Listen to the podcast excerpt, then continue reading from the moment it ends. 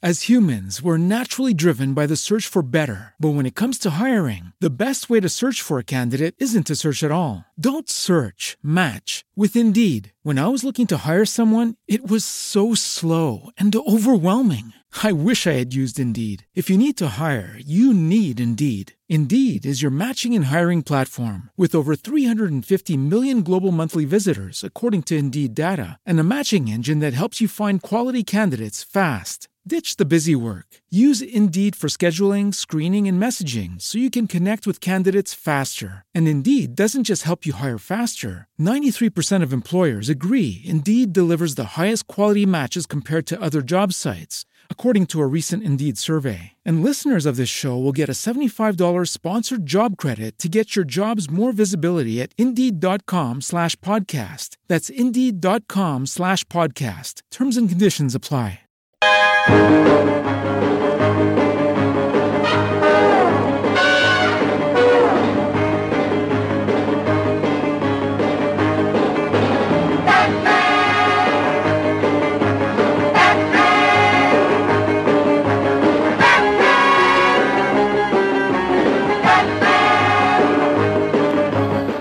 Bienvenidos una semana más a Slumberland, la tierra de los sueños, donde cada semana hablamos de cómics, TVOs, novelas gráficas y muchas cosas más en Poster FM. Eh, don Julián Clemente, ¿cómo estamos?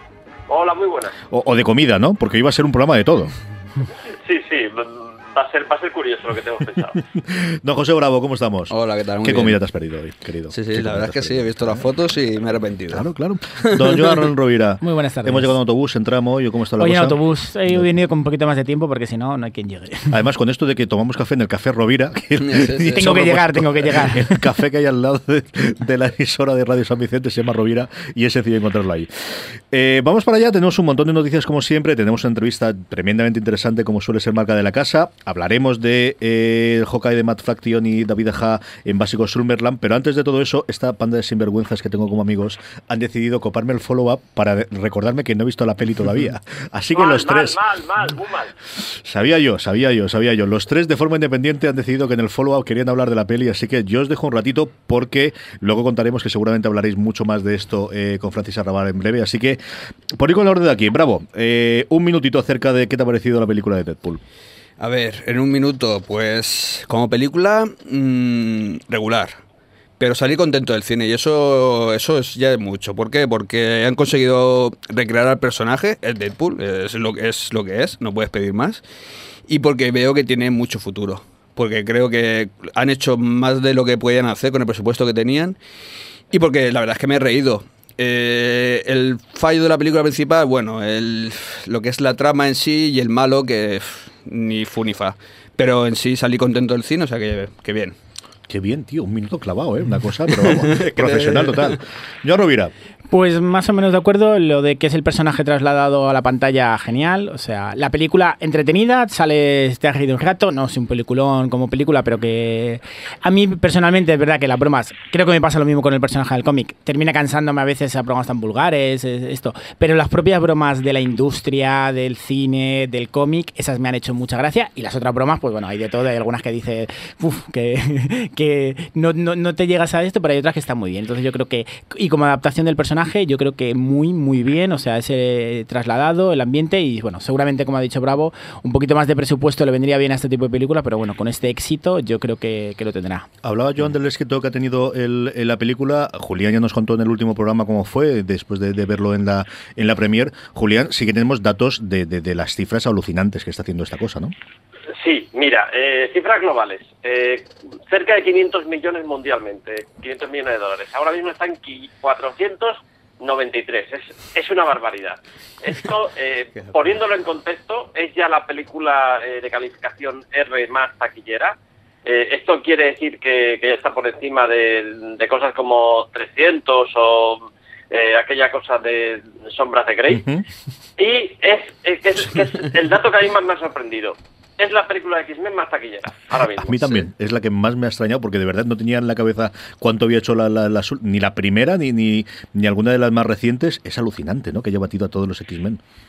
Sí, y, y sobre esto del presupuesto, fíjate eh, que, que- que están siendo además, eh, yo creo que un poco de, de chulería ya los, los responsables de, de la cinta, porque dicen que que tampoco necesita mucho dinero para hacer la secuela, que, que ellos tiran para adelante con lo que tenían en la primera y, y están a gusto.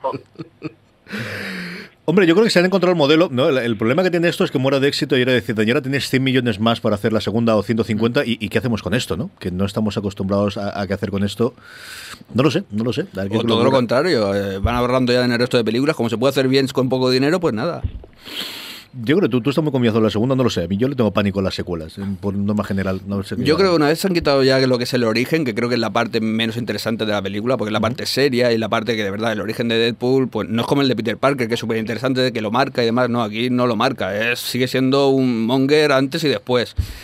Entonces, una vez se han quitado eso, creo que puede ser muy interesante. Y con, y con dinero detrás, pueden hacer una película muy, muy divertida. Es que además yo estoy haciéndome mis cálculos, que, que luego suelen fallar, pero eh, yo supongo que el estudio está mirando a, a largo plazo. Está, ha visto eh, lo que ha fallado y lo que ha acertado con, con X-Men y ellos saben que, que a partir de Masacre pueden, pueden construir otra franquicia hermana de X-Men, que es la de X-Force. Eh, A mí no me extrañaría nada que, que eso, que Masacre 2 presente en a cable Sí. y de ahí ya salten un X-Force muy, muy influido por la presencia de Masacre, aunque, aunque no sea un personaje que realmente esté en el grupo. Al menos en los tebeos. Otra Mm. cosa es lo que hagan en el cine. Sí, yo creo que yo eso lo veo. Es decir, yo en un segundo en el que ceda protagonista a cable y a partir de ahí monten el supergrupo, yo creo que sí que es muy fácil. Y a ver si liberan una puñetera de los cuatro fantásticos, ¿no? Yo creo que esa también va a ser una consecuencia. Eh, Fox eh, se ha encontrado de repente eh, un sitio donde, una cesta donde poner sus huevos y, y ya no tiene esa urgencia de tener otra franquicia superheroica aparte de X-Men, porque de repente X-Men se ha doblado por dos. Eh, Mm. Está la vertiente, digamos, seria y trascendental de, de Brian Singer y está la vertiente cachonda de, de Deadpool. Sí. En fin, iremos viendo la evolución que tiene esto y el efecto que va a tener el cómic para empezar ya a ver una, una miniserie en verano anunciado que ha anunciado Marvel entre eh, Gambito puede ser, si no recuerdo mal, Sí, y Gambit. Deadpool, aprovechando también la película de Gambito Mm. con Channing Tatum. Así que, eh, en fin, por lo de siempre, ¿no? Unos beben de otros y otros beben de uno y eso va a marcar. Y, y bueno, y que ya se ha puesto la, la venta, como hablamos la semana pasada, todos los, los cómics aquí de Panini y de Marvel, en concreto el de Deadpool y el resto de, de todas las que hay, ¿no? Empecemos con las noticias, Don Joan. ¿Qué tenemos esta semana? Bien, dos noticias más o menos breves, pero este fin de semana eh, fue el encuentro que se llamado Refugio Ilustrado, donde diferentes ilustradores de Valencia eh, a tipo- mm, hacían distintas ilustraciones a 10 euros para hacerlo todo nativo a una entidad de Valencia de, de apoyo a los refugiados.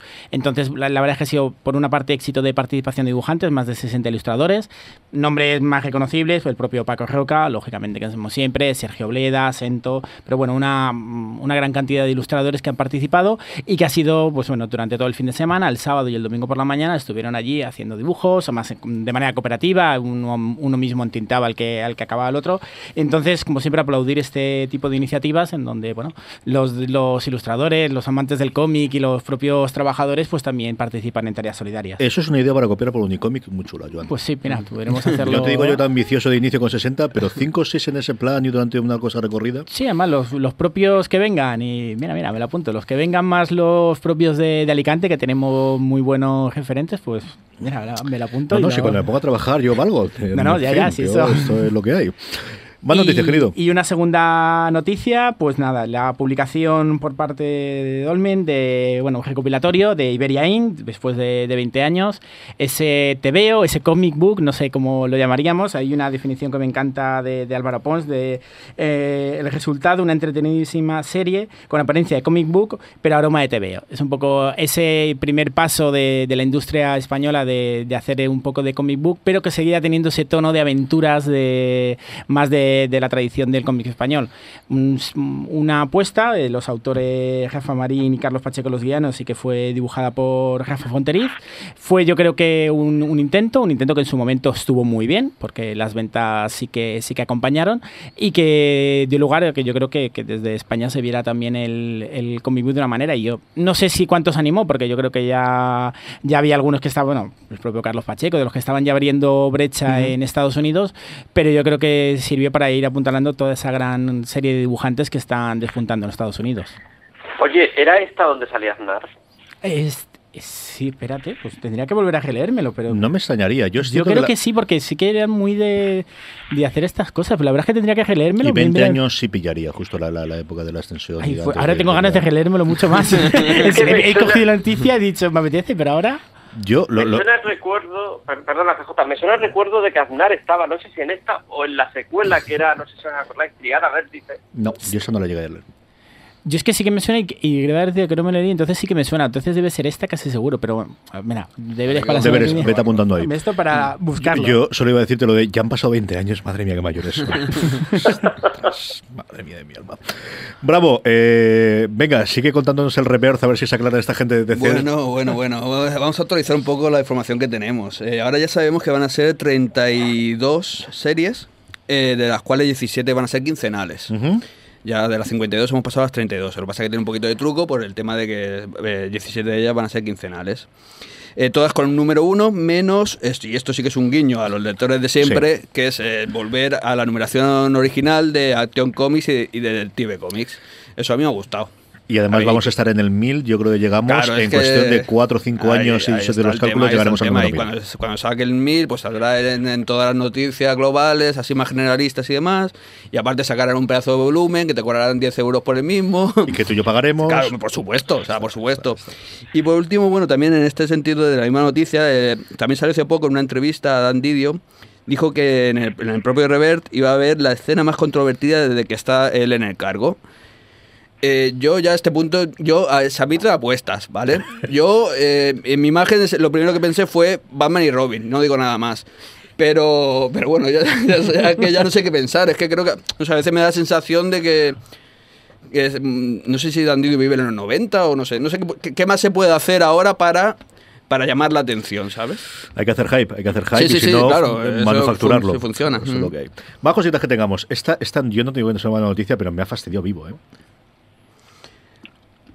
Ah, bueno, sí, estamos hablando de Tonkin, ¿verdad? Sí, hace poco estuvimos hablando de Tonkin, eh, estuvimos hablando de que va a ser la próxima figura estrella del mundo del cómic y bueno, y esto viene a reafirmar esta teoría. Eh, Tonkin ha fichado en exclusiva con, con DC, por lo que adiós a visión, adiós a otras cosas. Pero por el otro lado, yo estoy, mira, y esto, igual que le hemos dado una de Cal a Dandidio, a DC y demás, vamos a darle la de arena, que es haber fichado a este hombre, ¿vale? Yo, tenía mi teoría era todo lo, eh, eh, todo lo contrario, que iba a ficharlo Marvel en exclusividad, y ha sido DC quien, se ha adelantado, y aunque no es oficial todavía, eh, se supone que para llevar la batuta de Batman. Yo, y esto es algo personal, llevo, no sé, yo para mí, si tuviese que elegir un personaje, se lo he dicho a mis compañeros, tendría que ser Batman porque empecé con él, ¿no? No por otra cosa. Y llevo ya muchos años sin comprar Batman porque no me gusta lo de Scott Snyder. Ahora ya aquí me llueven paros por todos lados. No, no, yo tengo días, ¿eh? Hay días en los que no me gusta nada y días en los que sí. Y ahora estoy súper ilusionado. Soy fan de Tom King, de verdad que.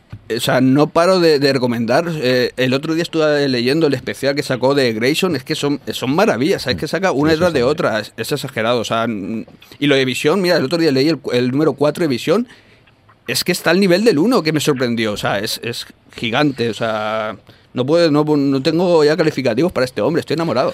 Nos han hecho la puñeta con eso, ¿eh, Julián? Totalmente, totalmente. Además, es que estaba convencido que, este era un tío que tenía mucho que hacer en, Marvel a largo plazo. Lo que pasa es que ahí Dandidio sí que ha sido, sí que ha sido rápido e inteligente. Y, es algo que no suele caracterizar a Dandidio. pero, pero aquí hay que conceder. Vale, yo me estaba cortando, ¿sabes? Julián, un par de noticias antes de que vayamos a la entrevista. Sí, eh, más eh, de, un poco de, las ediciones americanas en, castellano. Eh, Planeta ha anunciado que va a sacar Paper Girls en, grapa a partir de, mayo, lo cual es bastante A ver, Paper Girls no os dirá nada, pero si os digo que es el nuevo cómic de Brian Caboja y de Cliff Chiang, Wonder Woman, pues, pues ya tenemos claro que, que quiere ser un gran éxito. Quiere ser, porque ya veremos, las apuestas de Image eh, a priori todas son muy, muy, muy, muy atractivas eh, y hay algunas que tiran y otras eh, que no tanto. Es verdad que Paper Girls tiene muchos números para ser un gran éxito, pero no sé hasta qué número, hasta, qué punto una cadencia en, grapa va, va, a funcionar. sí me parece elogiar que se atrevan a ello, porque, porque tiene mucho riesgo. Ya veremos en qué se queda eso. A mí me ha pasado lo mismo que tú. Yo dije, uff, no sé yo en grapa. Yo se lo veo clarísimo en, en, en, en tomo, pero en grapa no lo sé. ¿eh? En fin, eh, a ver, también, mira, pues tenemos la novedad y a ver, a ver qué tal funciona. ¿Una cosita más, Julián? Sí, eh, muy breve. La, la foto que, que colgó, colgó Frank Miller eh, en Twitter, Mm. eh, la foto en el que se salió una foto que se había hecho con, con Stanley, eh, Frank Miller. Y, y me cuesta precisar quién parece más viejo. es que la vida da palos de todos los sentidos, tío. La vida da palos de Sí, todos sí, los pero sentidos. eh, sabemos que Stanley ha hecho un pacto con el diablo. Ajá. Tiene, Sí. tiene 93 tacos y, Es y parece que tenga 60. Es espectacular. Y, y bueno, Frank Miller ya sabemos que está el, el pobre hombre muy, muy afectadico. Y, y la verdad es que ves la foto y te da un poco de cosica. Pondremos la foto igual que todos los, las- los enlaces a todas las cosas que hemos ido comentando en el programa y que seguiremos comentando. As humans, we're naturally driven by the search for better. But when it comes to hiring, the best way to search for a candidate isn't to search at all. Don't search, match with Indeed. When I was looking to hire someone, it was so slow and overwhelming. I wish I had used Indeed. If you need to hire, you need Indeed. Indeed is your matching and hiring platform with over 350 million global monthly visitors, according to Indeed data, and a matching engine that helps you find quality candidates fast. Ditch the busy work. Use Indeed for scheduling, screening, and messaging so you can connect with candidates faster. And Indeed doesn't just help you hire faster. 93% of employers agree Indeed delivers the highest quality matches compared to other job sites, according to a recent Indeed survey. And listeners of this show will get a $75 sponsored job credit to get your jobs more visibility at Indeed.com slash podcast. That's Indeed.com slash podcast. Terms and conditions apply. Swimsuit? Check. Sunscreen? Check. Phone charger? Check. Don't forget to pack the 5 Hour Energy. It fits great in a pocket or carry on, and the alert feeling will help you arrive ready for anything. Now get 20% off when you use code 5HE Travel at 5hourenergy.com. Expires April 30th. One time use only, not valid with other discounts. Remember, visit 5hourenergy.com and use code 5HE Travel to save 20%. Sabéis que siempre las tenemos en las sonos del programa, que la tenéis en el reproductor donde estáis oyendo eh, el programa, valga la redundancia, o siempre lo tenéis en podstar.fm barra slumberland-2, que es el, episodio, siempre la tenéis allí todas las eh, análisis. Ah, vamos para allá y lo siguiente que nos corresponde en el programa es, a mí me hace muchísima ilusión esta entrevista. Hemos hablado de las noticias y hay una noticia que mm, ha afectado al mundo cultural en general y por la parte que nos toca, evidentemente, al mundo de los cómics, ha sido el fallecimiento de Humberto Eco esta, eh, en estos últimos días. ¿no? Y... eh, Claro, para hablarnos de, la relevancia que tenía, nosotros queremos hablar del, del, papel que había tenido y de aquel apocalípticos integrados y la relación que tenía con el cómic. Y, hombre, yo creo que nadie mejor que para hablar con ello que con Tony Giral. Tony, ¿cómo estamos? Buenas tardes. Para las dos personas que no conozcan a Tony Giral que oigan el programa, eh, Tony Giral es uno de los principales, si no él, eh, teórico, historiador y divulgador de cómics eh, en general de nuestro país. Tony, ¿qué relación tiene para esas dos personas que todavía no saben esto, que tenía Humberto Eco con los cómics y que le viene además de hace muchísimo, muchísimo tiempo, ¿no? Sí, sí, Humberto Eco es muy importante para los cómics, porque de hecho él fue un pionero en el estudio de la historieta. Digamos que en su libro Apocalípticos e Integrados habla, mm, no demasiado, pero habla bastante de cómics, eh, concretamente de, de Steve Canyon, y también de los Peanuts y de algún otro cómic y de alguna manera él es el que digamos mmm, aporta ese, ese, ese punto ¿no? de, de credibilidad de interés que puede tener la historieta como estudio de un medio de comunicación. Es además un libro muy antiguo de, de fue en los 60. A mí siempre hizo mucha gracia que salía normalmente casi todas las ediciones que he visto Superman en la portada, ¿no? De todas las cosas que hablaba de cultura popular, que hacía un repaso a muchísima cultura popular, pero casi siempre tenía la imagen de Superman en la portada. Sí, es cierto, es muy curioso que aparezca Superman casi siempre, evidentemente también habla de él, ¿no? En alguna otra edición aparecía Batman, curiosamente. Pero sí es muy curioso. Supongo que de alguna manera quienes editaron el libro pensaron que, que Superman era es un icono, ¿no? Entonces a partir de aquí eso llamaba más la atención. Eh, Julián, ¿quieres preguntarle alguna cosa a Tony? Sí, sí. Eh, hola Tony, ¿qué tal? Hola, yo, muy bueno. yo sobre todo, sobre todo quería preguntarte eh, de qué manera crees que, que influyó Apocalípticos Integrados en que, que, una serie de locos eh, os pusierais en España a escribir sobre sobre TVOs, porque es que en aquella época era un erial, nadie había escrito anteriormente. No, mira, el libro, en efecto, del libro, si no recuerdo mal, es de 1965, no, del 64, exacto. Entonces ese libro se traduce aquí en España, creo que tardó un par o tres de años, y yo creo que, vamos, influye muchísimo ¿no? en aquellas primeras personas que empezaron como Antonio Lara, Antonio Martín y otros que, que estaban ahí y que eran personas a las que les gustaba la historieta, que creían que la historieta podía, digamos, tener uh, un, un uso, digamos, uh, a otros niveles, no solo era para pasar el rato, sino que además podía ser también estudiada y ese libro es absolutamente definitivo. O sea, yo creo que eh, Humberto Eco ha alimentado la vocación de al menos la primera y segunda, en este caso también la mía, ¿no? generación de, personas que estudian sobre el cómic. ¿Sigue siendo válido el libro, eh, Tony? Alguien que se quiera acercar a Humberto Eco y que evidentemente se va a hablar del péndulo Foucault, se va a hablar del nombre de la rosa, de alguna de las cosas más recientes, pero alguien como nuestros oyentes que quiera acogerse al libro, eh, ¿es algo que lo todavía hacer o algo más reciente quizás de él? A ver, yo creo que el libro, si hablamos, él habla de televisión y de otros medios de comunicación, ¿no? Si hablamos y si nos concentramos en lo que él eh, describe sobre los cómics, sigue siendo válido. O sea, el análisis que hace de aquella primera página de Steve Canyon mmm, es muy interesante y los otros análisis que hace también. Es la manera que tiene el de enfocar, ¿no? Porque él, digamos, a ver, él era un intelectual, pero no se acerca exclusivamente como intelectual a la historieta, sino que se acerca también como amante de los cómics. O sea, como persona que ha leído esos cómics y, y los quiere y, y, los ha seguido, ¿no? Y le interesan. Por tanto, sí, creo que sigue siendo válido. Yo eh, mm, hemos hecho esta llamada con Tony porque era ahora con, con, el fallecimiento de Humberto Eco, pero sí que algún día quiero hablar con tranquilidad de esa obra ciclópea que ha sido los 11 tomos del TVO al manga, una historia de los cómics. ¿Cómo se lía uno a hacer eso, Tony? Uy, pues mira, eso en buena medida tiene la culpa Alejandro Martínez Piturtia de Panini, porque además fue muy fue una casualidad aquello de que hace años eh, hablábamos de hacer alguna cosa juntos y un día quedamos para comer y entonces a mí se me ocurrió llevar una propuesta de una historia de los cómics y antes de que yo dijera nada, él me dice, se me ha ocurrido que podríamos hacer una historia de los cómics en tomos. Y digo, pues saqué la propuesta y digo, pues mira, casualmente aquí llevo esto. Por tanto, ya no es solo eso, ¿no? Sino que, digamos, la persona que ha estado siempre apoyando ese proyecto ha sido Alejandro. Y, y bueno, es a partir de aquí, ¿no? Ha sido un poco uno de los pilares básicos. Y evidentemente ha sido un trabajo arduo y largo. Mm, a mí al menos me ha merecido la pena porque para decirlo, por decirlo de alguna manera, yo he aprendido mucho sobre cómics haciendo uh -huh. la historia de los cómics. O sea, es aquello que mm, no te creas que lo sabes todo, jamás lo sabes todo, ¿no? Siempre tienes que seguir investigando. Y luego, por otro lado, y yo creo que tendremos que hablar también un poquito más cercano cuando llegue mayo, eh, darte la enhorabuena por haber sido nombrado hace apenas, nada, cinco días, el director de contenidos del Salón del Cómic de Barcelona. Eh, ¿Cómo se fraguó esto y, y, qué estás pensando en hacer para esta edición? Bueno, eh, sí, gracias por la enhorabuena. Se fragua, de hecho, yo hace años que colaboro para el Salón, ¿no? En 1994 fui el director técnico del Salón del mm. Cómic. Eh, y eh, los dos o tres años anteriores me he encargado de las exposiciones. Incluso el año pasado hice algo parecido a lo que estoy haciendo ahora y de alguna manera esto es una oficialización ¿no? de, de, mi trabajo.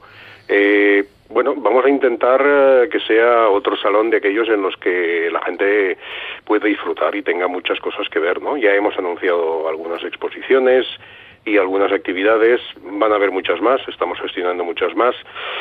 Y ese es un poco eso, ¿no? Intentar que la gente mmm, se lo pase bien, que no es fácil en el sentido de que, claro, tienes que intentar contentar a todo el mundo, ¿no? Están los mmm, aficionados al cómic, están los profesionales del cómic, uh -huh. los aficionados del cómic y la gente que se acerca a la historieta porque es un acto lúdico en aquel momento, ¿no? Entonces, claro, intentar contentar a todos pues es muy difícil, ¿no?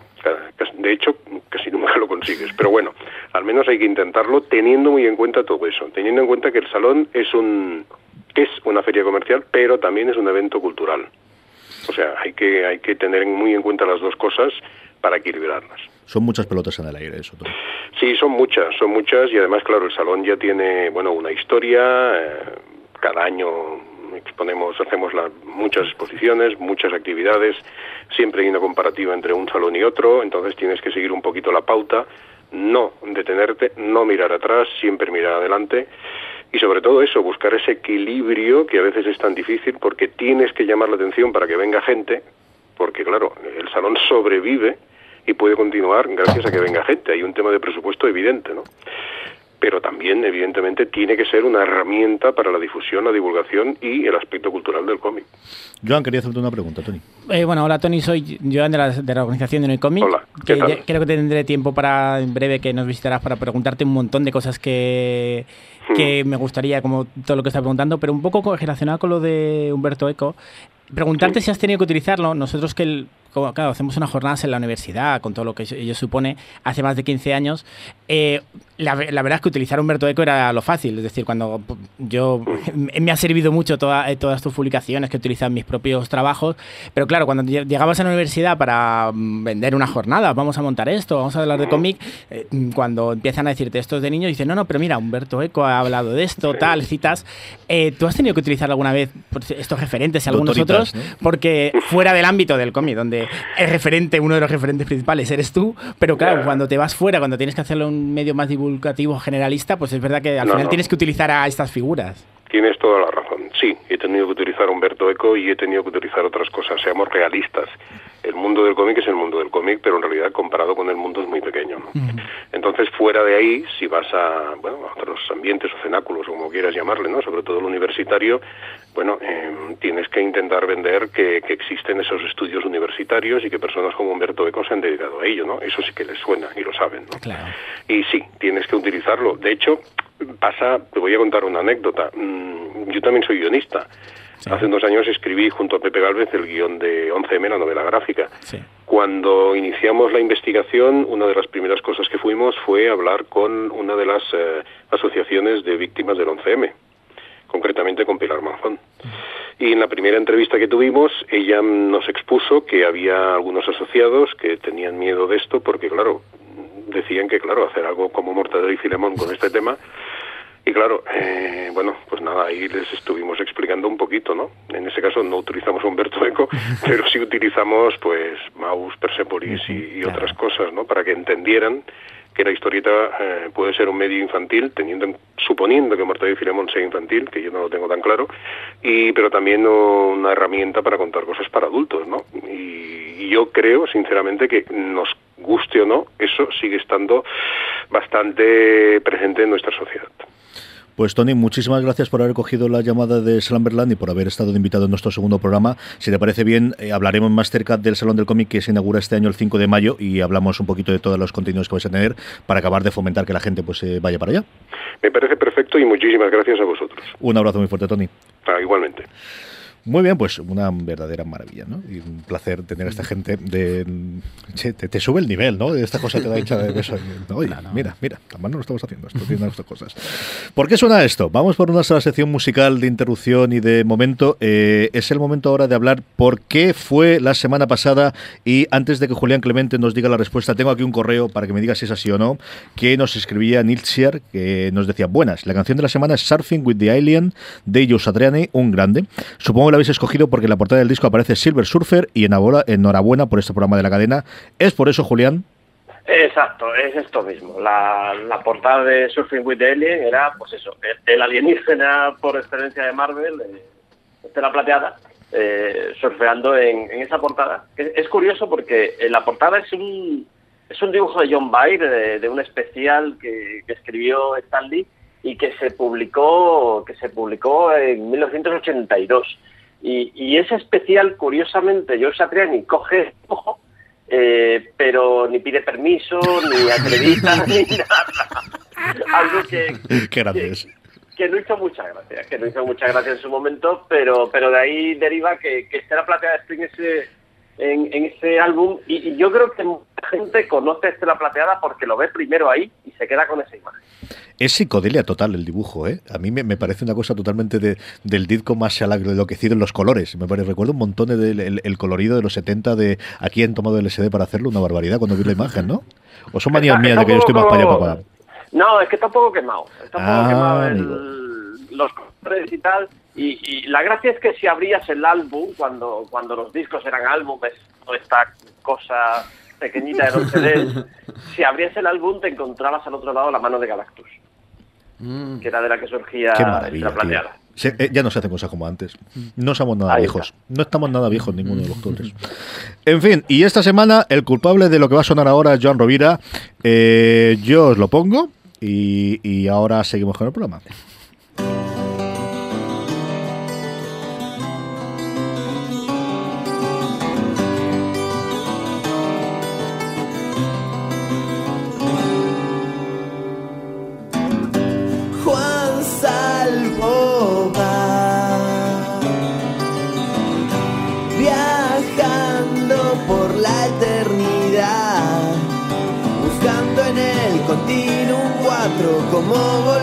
A su hogar.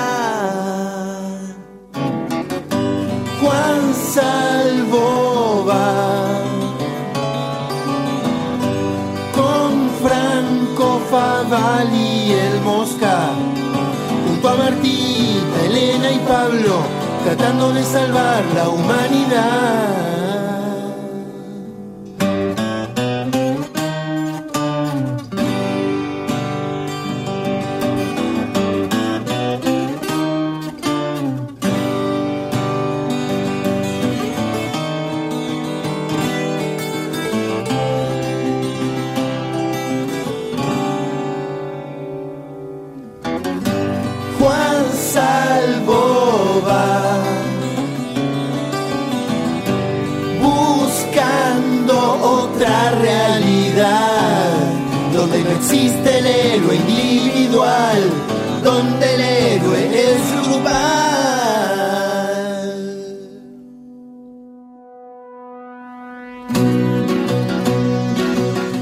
Donde no existe el héroe individual, donde el héroe es grupal, sin vergüenzas. ¿Qué sinvergüenza los tíos haciendo la letra?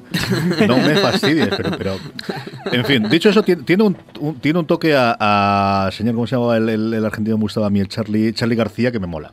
Sí, a ver, es el, se notan los homenajes y de dónde vienen las influencias, tanto del contenido como de, de los músicos, pero bueno, ya hablaremos la semana que viene. Aunque me estoy ganando la gana, la fama de rarito aquí en el programa con mis, Pero, mis aficiones. Pero, pero lo estás haciendo a propósito, todos lo sabemos. Totalmente, totalmente. rollos. Julián, dámoslo a la canción.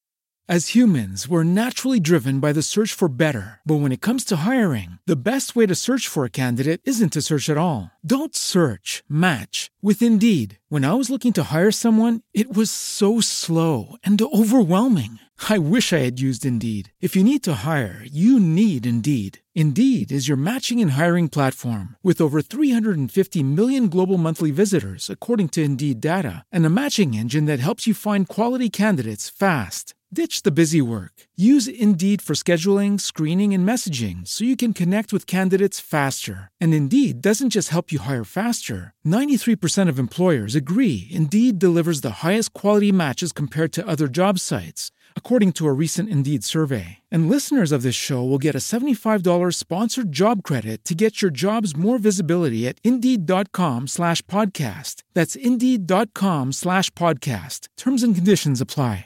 ¿No se merece tu familia lo mejor? Entonces, ¿por qué no los mejores huevos? Ahora, Egglands Best están disponibles en deliciosas opciones. Huevos clásicos, de gallina libre de jaula y orgánicos de Egglands, que ofrecen un sabor más delicioso y fresco de granja que le encantará a tu familia. En comparación con los huevos ordinarios, Egglands Best contiene la mejor nutrición como 6 veces más vitamina D, 10 veces más vitamina E y el doble de omega 3 y B12. Solo Egglands Best. Mejor sabor, mejor nutrición, mejores huevos. Visita egglandsbest.com para más información. Ah, a mí me ha encantado. Y, y, oye, alguien tiene que ser, dentro de los raritos que ya es esto de los TVO, porque al final somos, somos todos peculiares, alguien, alguien tiene que ser el rarito. El, el más rarito. Ahí está. Desde luego hay que darnos a comer aparte. Eh, vamos para allá con nuestra sección de Básicos Slumberland. Em, y esta semana, y, y a propuesta mía, porque fue yo el que se empeñó de, de hablar de esto, eh, vamos a hablar un poquito del hockey de Mafraction y David Aja, que ha concluido ya, que se han sacado 22 o 24 números más el 22. anual. 22 números más un anual, que es una historia independiente, hasta cierto punto independiente, ¿no? que después retoman. Mm, por empezar, la primera vez que vimos esto, Julián, ¿tú qué recuerdas la primera vez que se te puso delante a ti? Bueno, ¿tuviste, ¿te llegaron antes rumores de que se iba a publicar esto? Eh, Fraction era un tío conocido en esos momentos, si no recuerdo mal, por eh, Los Cuatro Fantásticos y por FF, que era lo que había de, la, fundación con los críos y todo demás. Y de repente le dan, pues, el, personaje que en ese momento ya había salido la película Los Vengadores, que era el que estaba aparte. ¿Qué recuerdas tú de las primeras veces que oíste hablar de este proyecto? Aquí lo que pasa es que Fracción venía de ser un poco, eh, un poco de cal y otro de arena. Era un tipo que tenía proyectos muy comerciales dentro, dentro de Marvel.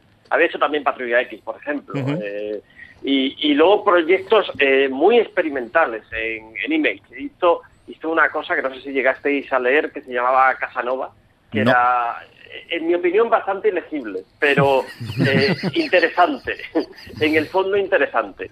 Y digamos que Hawkeye yo, yo lo veo ya como su obra de madurez, su obra de estoy completo como guionista y me atrevo a hacer algo que mm, a priori parece muy sencillo, pero que es muy complicado. Y, y en eso eh, me parece que, que está hermanado con, con David Zaja, que, que también parece que está haciendo algo muy sencillo, pero que es, que es muy complicado. Yo lo enmarqué en su momento en lo que estaba intentando hacer eh, Marvel, de salir, eh, que, que yo creo que ya ha conseguido plenamente, de salir del, del gueto de la librería especializada del aficionado de toda la vida. Y para mí el precursor verdadero eh, es una obra que creo que está a su nivel incluso superior, que es el Daredevil de Mark Waid. Ya estaba, ya estaba buscando eso. Yo creo que eh, el ojo de halcón de Fracción Vieja eh, afina todavía más al hacer eh, este superhéroe eh, que no te lo puedes perder y que es un superhéroe sin uniforme. Lo que te viene a contar es que hace Ojo de Halcón en su tiempo libre. Y a partir de ahí yo creo que ellos se lo pasan muy bien y hacen que el lector también se lo pase muy bien. Bravo, ¿cómo recuerdas tú la primera vez que te acercaste a este cómic eh, en su momento? Bueno, así de primeras, eh, no es un personaje que me llamase mucho la atención, pero claro, eh, una vez ya empiezan a recomendarte, lo empiezas a escuchar buenas críticas, em- eh, ves esas portadacas, porque son unas portadazas eh, todas, cada una de ellas, y ya te interesas. Luego empiezas a leerlo y la verdad es que los primeros números son, son bestiales. Eh, yo que, bueno, he leído la, la serie completa, eh, creo que los mejores están al principio. Por menos es mi opinión, a mí los que más me gustan. De hecho, mi número favorito es cuando se pone a etiquetar las, las flechas, ¿vale? Ese concepto que nunca hemos pensado, nadie se le ha ocurrido decir, "Oye, pues sí, esto hay que etiquetarlo porque si no puede ser un poco lío, ¿no? Pero sí, sí, o sea, es un personaje que nunca me ha llamado demasiada atención, pero que, claro, a través de los diseños de Aja, de esas portadacas, de las críticas que habíamos leído, pues enseguida te, te lees los dos o tres primeros y te das cuenta de por qué está teniendo las, las críticas y la repercusión que estaba teniendo. Joan te vamos a dejar después porque Ju- Joan es la primera vez que, que ha visto el que has leído, ¿no? Que estabas virgen Sí, sí, totalmente este- y lo has este no leído. había leído. Quiero que me cuentes cómo hay. Yo cuento Vale. mi experiencia en su momento. Yo fue de los primeros cómics que leí cuando volví a leer cómics en el mundo del iPad y Comixology. Y a mí me llevó a leer cómics y a, instalar y a volver a coger estas cosas un podcast y dos personas que hacen podcast en Estados Unidos, eh, fundamentalmente Merlin Mann. Merlin Mann era un tío que yo llevo siguiendo desde hace, a lo tonto, lo tonto, ahora ya casi era hace 10 años, hablaba de cosas de Apple y cosas de Mac, luego de cosas de gestión personal. Es el que inventó el término de inbox cero, de dejar al descargar a todo el, todo el, el correo. Y es un tío que haga lo que haga me gusta, ¿no? Es un tío de, de estos de me interesa lo que este tío dice. Y él tuvo un momento, él había leído cómics nuevamente de adolescentes, en mucho el rollo parecido a mío, ¿no? Lo había dejado durante muchísimo tiempo y la llegada del iPad y la facilidad de poder leerlos ahí, le empezó a hacer eso. Es un tío que tenía ciertos amigachos de el mundo del cómic a través de algunas cosas que había hecho, porque durante un tiempo estuvo haciendo stand-up comedy con un par de amigos en, en la zona de Los Ángeles, y entonces tenía bastantes compañeros, pues al final, pues eso, los artistas se juntan entre todos, ¿no? Y él habló de dos, de Saga y de Hawkeye. Yo recuerdo perfectamente decir, y estos son los dos que hay que leer, y hay que leer estos dos, y estos todos los tienen que leer, y estos dos, y a partir de ahí es como más o menos, porque yo tenía el mismo miedo que tenía, que decía Bravo, de, de verdad, este es todos los personajes que hay, mira que hay, no sea. Me gustó, si es cierto, la frase que decía eh, antes Julián de esto es lo que hace Hawkeye cuando no está con los Vengadores, que te la colocan prácticamente desde el principio, y yo creo que es el lema con el que vendieron el cómic, y a mí me fascinó. Yo creo que es, es una cosa totalmente distinta si no hay. Joan, después del por saco que te dimos la semana pasada de ponte a leer esto, uno coge el número uno, se lo coge con, con miedo, con esperanza, ¿con qué?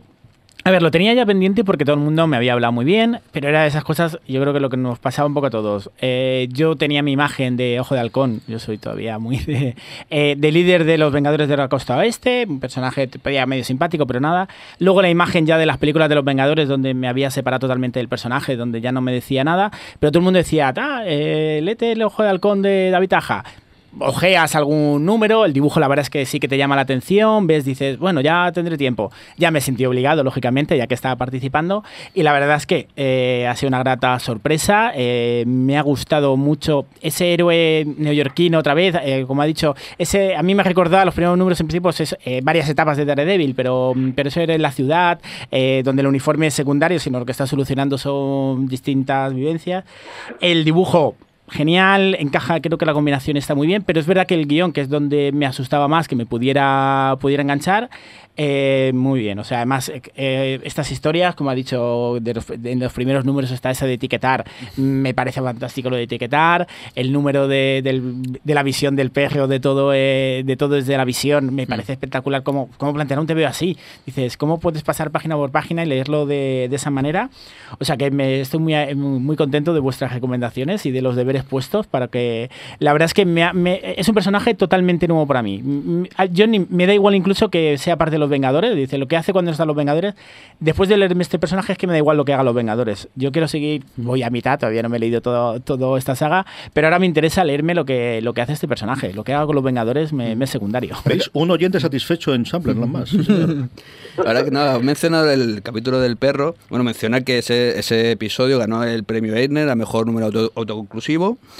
Y quería preguntarte, Joan, ¿tú qué conoces? eh, ¿No te recuerdas a Grigware en ese, en el- David Hagen en ese, en ese momento? Sí, la verdad es que sí, que, que la utilización del diseño, cómo, cómo, diseña toda la página, la verdad es que sí. O sea, que O sea, ahí se nota la influencia. Sí, sí, parece una especie casi de homenaje, ¿sabes? Yo creo que hay un poco de eso, que cuando lo plantea, no sé cómo, en, en estas conversaciones de guionista y dibujante, Mm. a la hora de plantearlo, yo creo que sí que hay un poco Sí. ese guiño. Luego a- vuelve a hacer ese juego otra vez. sobre- eh, bueno, más adelante hay un, un capítulo, un número, donde eh, pierde lo- la audición, ¿vale? Y se ponen a hacer signos de. Bueno, los, El lenguaje de el lenguaje de signos.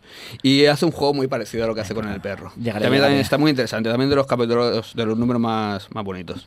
Bravo nos hablaba de que para él había decaído después. Julián, considerado como obra completa, eh, ¿tú la ves con altibajos? ¿La ves bien de principio a fin? A mí me gustaba mucho en su conjunto. Lo que pasa es que es verdad que es una obra que tiene altibajos desde, desde el momento en que David Aja no ha podido dibujar Ujú. todos los números. Eh, sin desmerecer el extraordinario trabajo de Javier Pulido, ¿eh?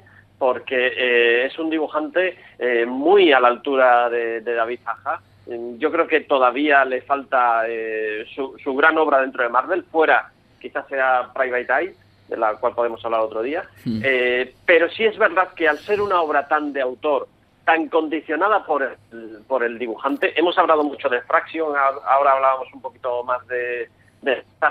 Eh, yo le veo influencia de Chris Ware eh, porque es un tipo de David Zaja que viene del diseño. Ha hecho mucha portada de diseño para, para revistas, para El País Semanal, etcétera. Eh, pero también, eh, y eso se ve en la primera en la primera página, hay una influencia evidente de David Mazzucchelli, de, del Batman año 1, del Mm, Daredevil. Again, Mm. el- la manera en la que en la que traza la ciudad, eh, ese trazo minimalista, pero que al mismo tiempo es, es tan, a- tan afinado. Y, y yo sí que le veo que entronca con todo eso y entronca con la tradición indie de, de vamos a contarte un día en la vida, vamos a eh, fijarnos en los detalles de lo cotidiano y a partir de ahí extrapolar eh, nuestras propias conclusiones sobre, sobre lo que ocurre. Y en conjunto, me gusta mucho la obra, pero creo que hubiera ganado si, si en Marvel no se hubieran puesto nerviosos con las fechas y hubieran dejado que, que se publicara eh, al ritmo que, que pudiera llevar la ventaja. Sí, eh, yo que sí, de hecho creo que es, son dos series en una. Eh, y creo que bastante bien lo hicieron en ese sentido. Es decir, está la serie dibujada por Aja y la que no dibuja Aja. Lo que hicieron fue eh, eh, construir mediante la, eh, los dibujos que, sí que. son los números que sí que hace Aja, lo que es la, la historia principal.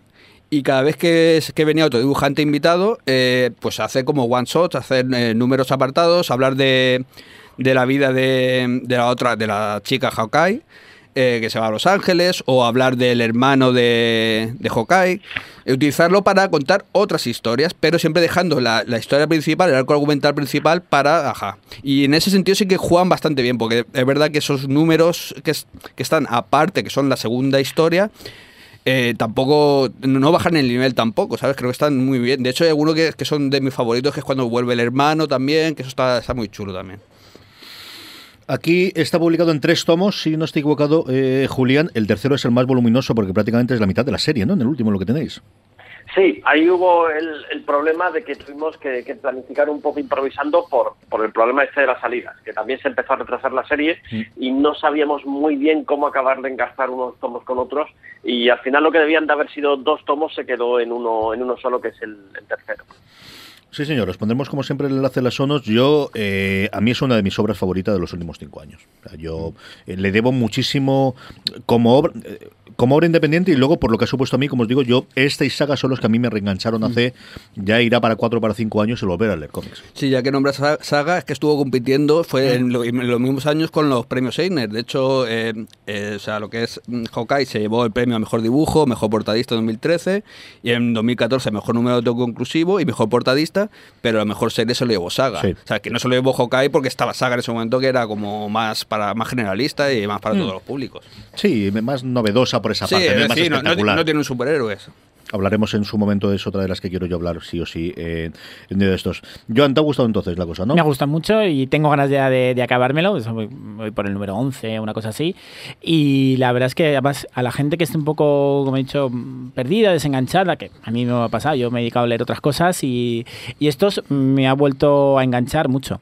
Y sobre lo que decía Julián, yo lo- las primeras lecturas eh, sí que bebí ese espíritu un poco de sin la sin el guion y lo que intenta el Daredevil de Bora Pero esa parte de ese Daredevil de la ciudad, de tanto como está diseñada la ciudad como un poco ese héroe, a mí enseguida me, me, me vino esa imagen. Luego, lógicamente, la historia tiene un ambiente totalmente distinto, pero ese primer ambiente de, de héroe de ciudad y, de, y del propio diseño de la, de ciudad a mí me, atrajo ese, olor de, del Bora Gaines. Muy bien, pues ahí nos queda nuestro Hawkeye de, de Fracción y Eja, más todo, como hemos comentado antes, con, con, eh, el resto de, de artistas invitados en los distintos números.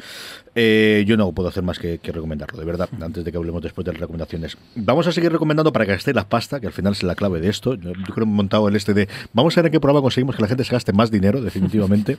en cómic está muy bien. Pero antes de eso, permitidme que eh, hablemos un momento y demos las gracias a todos vosotros como oyentes y a todos nuestros mecenas que nos apoyan desde nuestra página h3postal.fm barra mecenas. Sabéis que ahí es donde están todos los programas de mecenazgo de todos los programas de la cadena, incluidos los dos más recientes, tanto Slamberland como La Colina de Avalon, el programa que hago con Paco Gurney hablando de juegos de mesa. Eh, tengo que agradecer esta semana a Cristina Barrio, que es además eh, mecenas de fuera de series y de credits y que se ha sumado a los mecenas de Slamberland esta semana.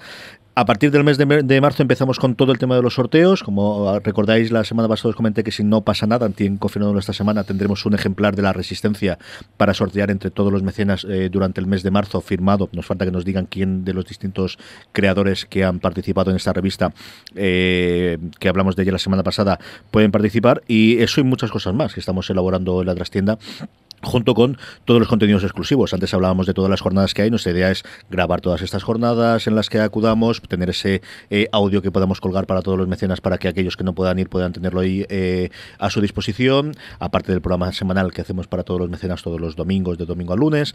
En fin, todas esas cosas que, como os digo, podéis consultar en podstar.fm barra mecenas. Y ahora sí, vamos a hablar de recomendaciones. Don Joan Rovira, ¿qué recomendamos? Bueno, pues hoy vamos a recomendar eh, la vuelta de Corto Maltés a las librerías de un nuevo Corto Maltés, eh, Bajo el Sol de Medianoche. Eh, primero, antes de hablar un poco de, la historia de los autores, eh, Corto Maltés es un poco la definición de la aventura, la aventura en el cómic, una aventura clásica, eh, una aventura eh, de viajes, normalmente los viajes es una parte fundamental As humans, we're naturally driven by the search for better. But when it comes to hiring, the best way to search for a candidate isn't to search at all. Don't search, match with Indeed. When I was looking to hire someone, it was so slow and overwhelming. I wish I had used Indeed. If you need to hire, you need Indeed. Indeed is your matching and hiring platform with over 350 million global monthly visitors, according to Indeed data, and a matching engine that helps you find quality candidates fast. Ditch the busy work. Use Indeed for scheduling, screening, and messaging so you can connect with candidates faster. And Indeed doesn't just help you hire faster. 93% of employers agree Indeed delivers the highest quality matches compared to other job sites. according to a recent Indeed survey. And listeners of this show will get a $75 sponsored job credit to get your jobs more visibility at Indeed.com slash podcast. That's Indeed.com slash podcast. Terms and conditions apply. Todas la, las historias y las referencias culturales, históricas, el contexto. Y en esta nueva historia, que es la primera que, que, se atreven a lanzar una editorial sin el gran Hugo Pratt, pues la verdad es que decir que los dos autores eh, si piensas en los dos autores, sabes que la, la, combinación tiene que salir bien. Es decir, tanto Díaz Canales, reciente premio nacional del cómic, creo que en 2014 por Black Sad, o Pellejero, son dos autores que cualquier cosa que se pusieran a hacer, lógicamente tienes que pensar que salga bien. Pero claro, cuando piensas que se van a poner con la, con la gran obra de Hugo Pratt, pues siempre te queda tus, tus dudas. Eh, recoge el espíritu muy bien del primer, del primer Hugo Pratt, del primer corto maltés, la aventura más clásica. Luego los que sí que conozcan la obra se vuelve un poco más, la gente habla de esotérico, onírico, pues bueno, son esas historias más, más intelectuales, por así decirlo, pero bueno, tampoco por sería. Entonces esta es más una aventura clásica donde voy a contar muy poco porque recomiendo comprarlo, pero bueno, es un viaje por todo el gran norte de, de, entre Estados Unidos y Canadá, una historia en la nieve, una historia donde él tiene que entregar una carta de Jack London. Jack London es una influencia clara en, en Hugo Pratt y aquí Canales lo recoge muy bien esa, esa influencia y se recoge muy bien ese, todo, todo ese contexto. Quizá habría que ver si, el, si, en algún momento de la obra, no sé si le dejan de, eh, si por la editorial, no sé si las prisas, si a lo mejor le hubiera gustado desarrollar, en algún momento dices, ay, me ha costado eh, esto, pero bueno, creo que es una historia muy buena, un homenaje muy bueno y que creo que puede dar de sí un, un, nuevas historias de corto maltés. Y la parte de, del dibujo, pues Pellejero sí que ya sabía, sí que se notaba la, la influencia de Hugo Pratt. Aquí, sin, sin imitar totalmente, pero cogiendo el estilo, bueno, prácticamente imitando, pero eh, bueno, es inimitable Hugo Pratt en, en, el dibujo, pero bueno, coge bastante bien el, el, el, estilo de él esto y es un autor que ya está influenciado, entonces creo que, que también eh, acierta bastante la parte gráfica para que sigas viendo al corto maltés clásico sin lógicamente ver a Pratt. En comparación con otras obras de homenaje, sí que decir que yo recuerdo cuando se hicieron los homenajes a Spirit por diversos grandes de los grandes autores, Aquí yo sí que veo al, al, corto maltés de Hugo Pratt eh, bastante bien. En otros homenajes como el de Spirit hay homenajes divertidos, pero veo más al autor muchas veces que, que al propio personaje. Y aquí yo creo que han conseguido eh, seguir una continuación. Sí que decir que es una historia que se que se pone muy, muy cerca de la gran de la gran referencia, a mí no es lo que más me gusta, pero la balada del mar salado, es más o menos un año, en el contexto es un año después, eh, y entonces es esa, ese primer corto maltés de aventuras y una recomendación que lo tenía ahí pendiente con un poquito de miedo, porque a mí eh, Hugo Pratt y corto maltés está entre mis grandes autores, y la verdad es que tengo ganas de que se animen a hacer algún otro tomo. Uh -huh. Editado por Norma Editorial, como todas las cosas de corto maltés, unos 20 uretes, no sé el descuento puedes encontrar por ahí en medio, la historieta son ochenta y tantas páginas y luego 82, para no engañar, y luego tiene un poquito de análisis con dibujos eh, distintos de, eh, de, Pellejero en el final y de estudios distintos y un poquito de, de eh, entresacadas de algunas de las conferencias suyas frases, ¿no? Sí, hay dos ediciones, eh, la verdad es que ha cuidado bastante en esta ocasión, Norma ha cuidado muy bien las ediciones, una un pelín más grande en blanco y negro y la que estaba comentando, que es la que tenemos aquí encima uh -huh. de la mesa, sí, por eso, que es, por eso no, no, lo ha hecho la descripción perfecta, que es la de color las dos merecen la, la pena, es decir, es, está muy bien pensado para gustos, ¿no? El, el, fanático podrá comprarse las dos, y luego ya hay que decidir si te gusta más un poco ese Hugo, Hugo Pratt, no, ese corto maltés en, en, color o ese más clásico en blanco y negro, pero las dos ediciones van a encantar a cualquiera de los aficionados. Podemos enlace como siempre las sonos, recordar posta.fm barra guion 2. Don José Bravo, ¿qué recomendamos esta semana? Pues mi recomendación esta semana es un poco para demostrar que no solamente leo cosas de superhéroes, ¿vale? Es un sí, tengo ya una fama. Esto es un manga de Yoshiharu Suge, se llama El hombre sin talento. Es un, es un manga que en Japón salió en el 85 y que aquí lo consiguieron publicar el este año pasado. Uh -huh. eh, bueno, no voy a comentar la historia, que si queréis podéis buscar en Wikipedia a este hombre y vais que su historia es un poco curiosa. Es un hombre que prohibió que se tradujeran sus obras en el extranjero. Él era así, no quería el dinero, es muy artista, poco, poco negociante. Y la, Esta obra es un poco autobiográfica, por decirlo de alguna manera. Es una poesía hecha cómic, es muy bonita, es muy triste. Y solamente deciros, porque no quiero hacer tampoco spoiler, quiero, ser, o sea, quiero abriros un poco el apetito, es de un hombre que eh, su mayor idea, su mejor idea de, de negocio es vender piedras. A partir de ahí, no digo nada más. Muy artista, poco negociante. ya Esto me recuerda cuando Roberto Pastor me habló de One Punch Man, me dijo, y esto es un tío que le pega a uno y mata a todo el mundo. Y yo, Roberto, no digas solo eso. Que sí, que sí, que tienes que verlo. Yo, ya, ya, ya, yo digo que no.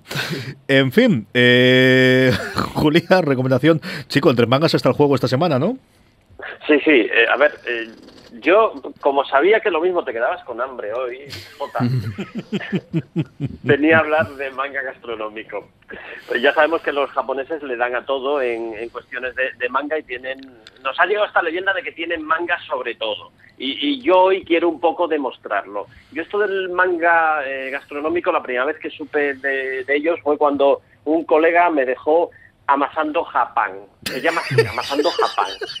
Y esto va de, de- un chaval que, que se convierte en maestro panadero, eh, que allí lo del pan en Japón no se lleva demasiado, pero que hay una especie de corriente friki alrededor del pan y, hay escuelas de, eh, de maestros de pan y hay torneos y, y básicamente se convierte en un Dragon Ball de, de amasar pan.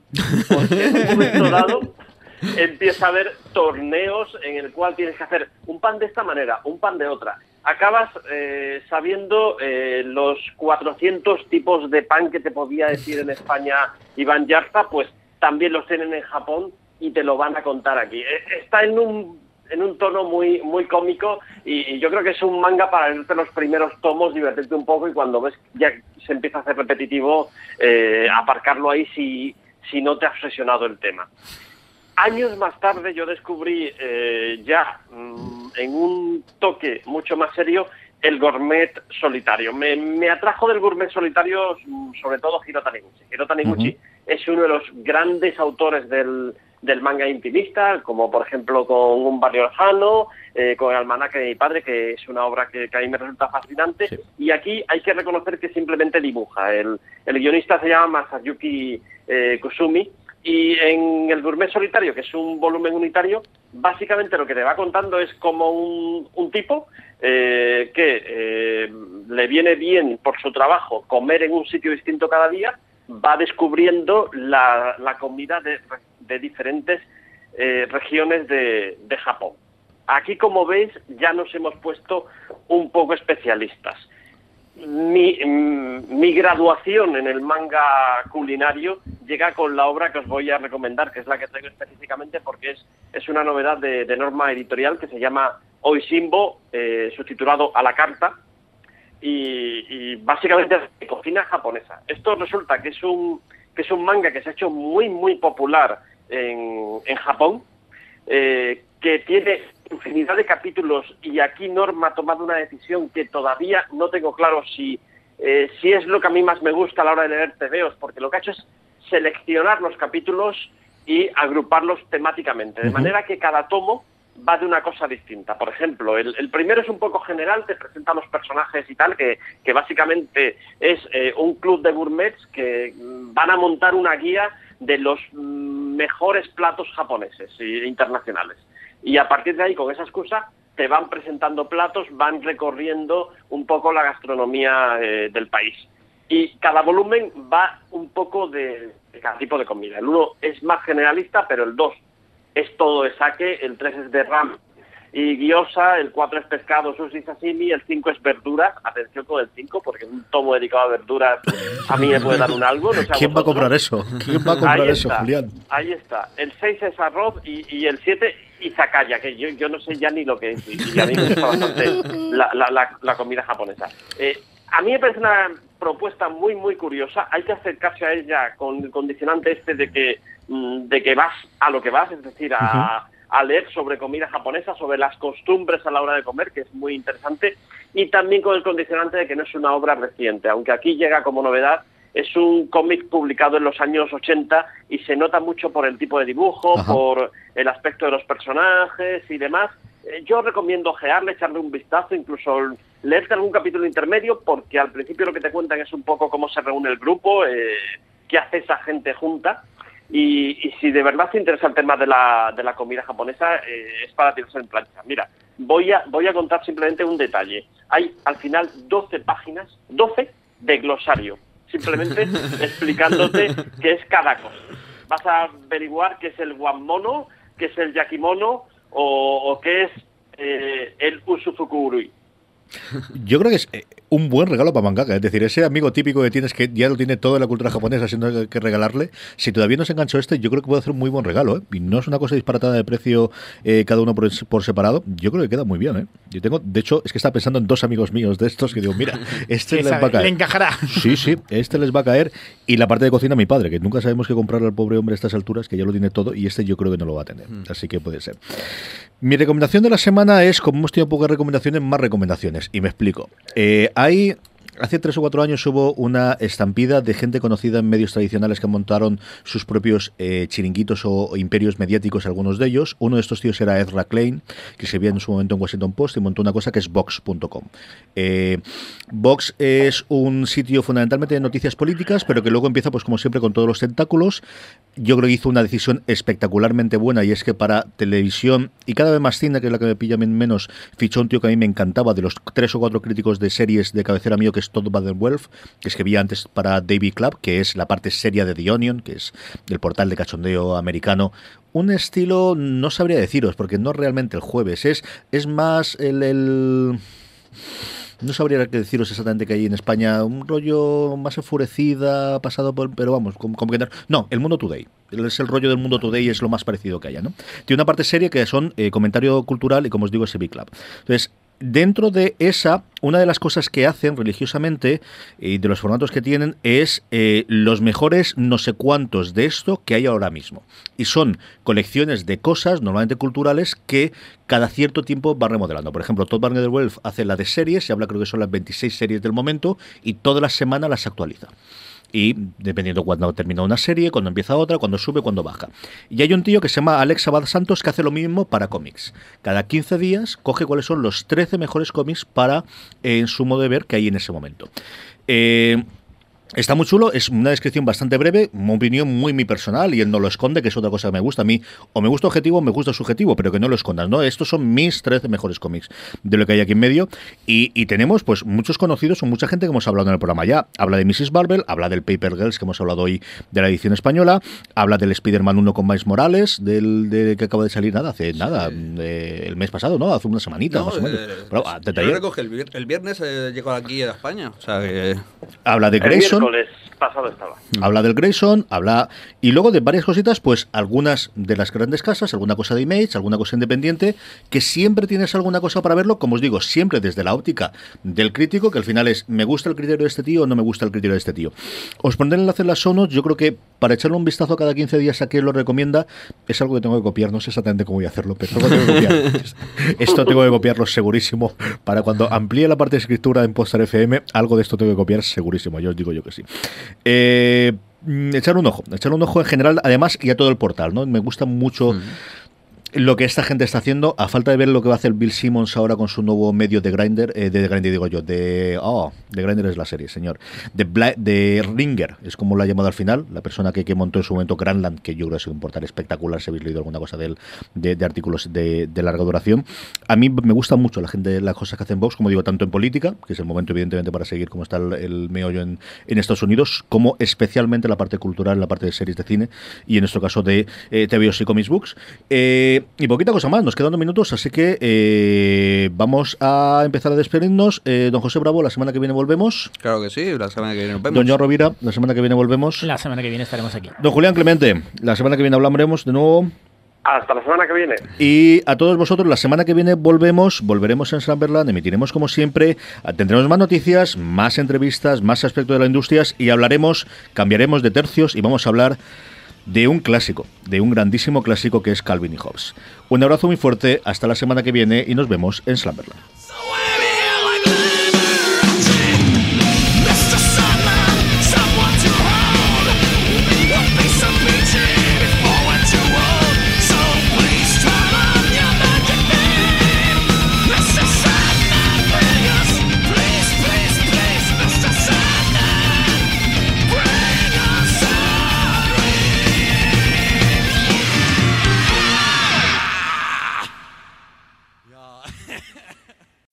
As humans, we're naturally driven by the search for better. But when it comes to hiring, the best way to search for a candidate isn't to search at all. Don't search, match with Indeed. When I was looking to hire someone, it was so slow and overwhelming. I wish I had used Indeed. If you need to hire, you need Indeed. Indeed is your matching and hiring platform with over 350 million global monthly visitors, according to Indeed data, and a matching engine that helps you find quality candidates fast. Ditch the busy work. Use Indeed for scheduling, screening, and messaging so you can connect with candidates faster. And Indeed doesn't just help you hire faster. 93% of employers agree Indeed delivers the highest quality matches compared to other job sites, according to a recent Indeed survey. And listeners of this show will get a $75 sponsored job credit to get your jobs more visibility at Indeed.com slash podcast. That's Indeed.com slash podcast. Terms and conditions apply.